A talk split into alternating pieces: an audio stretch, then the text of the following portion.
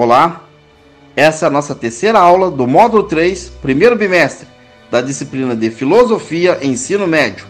Meu nome é Diego Simão Martins e o título da aula é Preconceito na Cultura. Quando falamos em preconceito na cultura, é aquele costume que nós temos e que alimentamos de não aceitar a cultura do outro. Lembra quando você recebe aquele parente de uma região diferente da sua, distante da nossa? Lembra daquela piadinha que você faz pelo sotaque dele, da maneira dele vestir? Isso é preconceito cultural. Com muita dificuldade, a gente não consegue perceber que aquelas piadinhas, aquelas brincadeiras revelam, na verdade, uma espécie doentia de preconceito.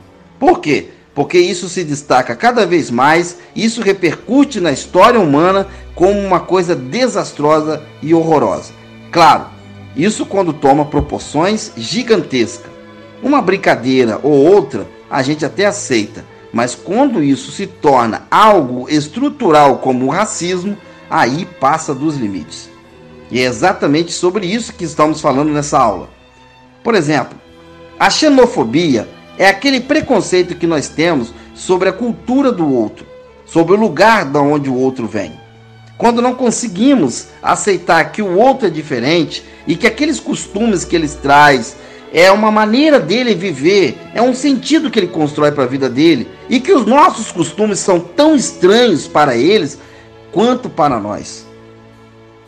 Bem, basta lembrar que os nomes que nós gostamos de utilizar aqui na nossa, na nossa, na nossa região, o nome de pessoas, ah, esse nome é bonito, esse aqui é bonito em outra região seria, entre aspas, feio.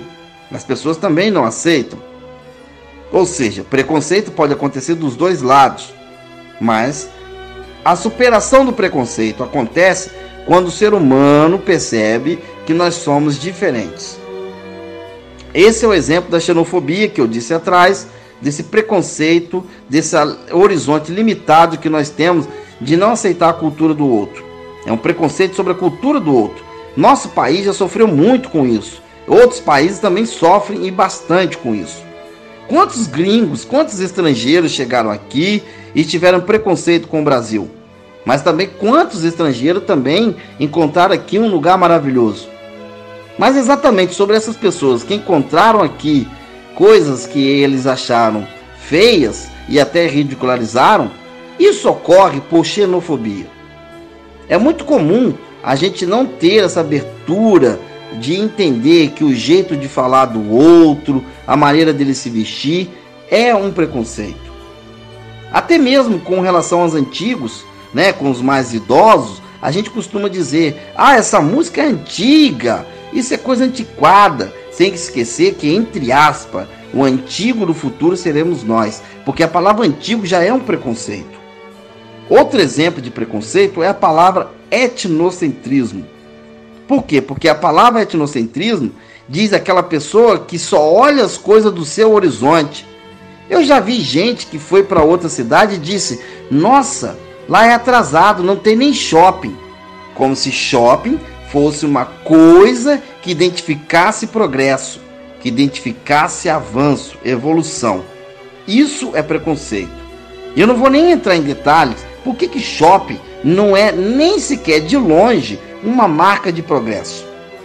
Mas isso podemos salientar que o etnocentrismo é quando a gente não consegue sair do nosso centro e enxergar a, a cultura do outro.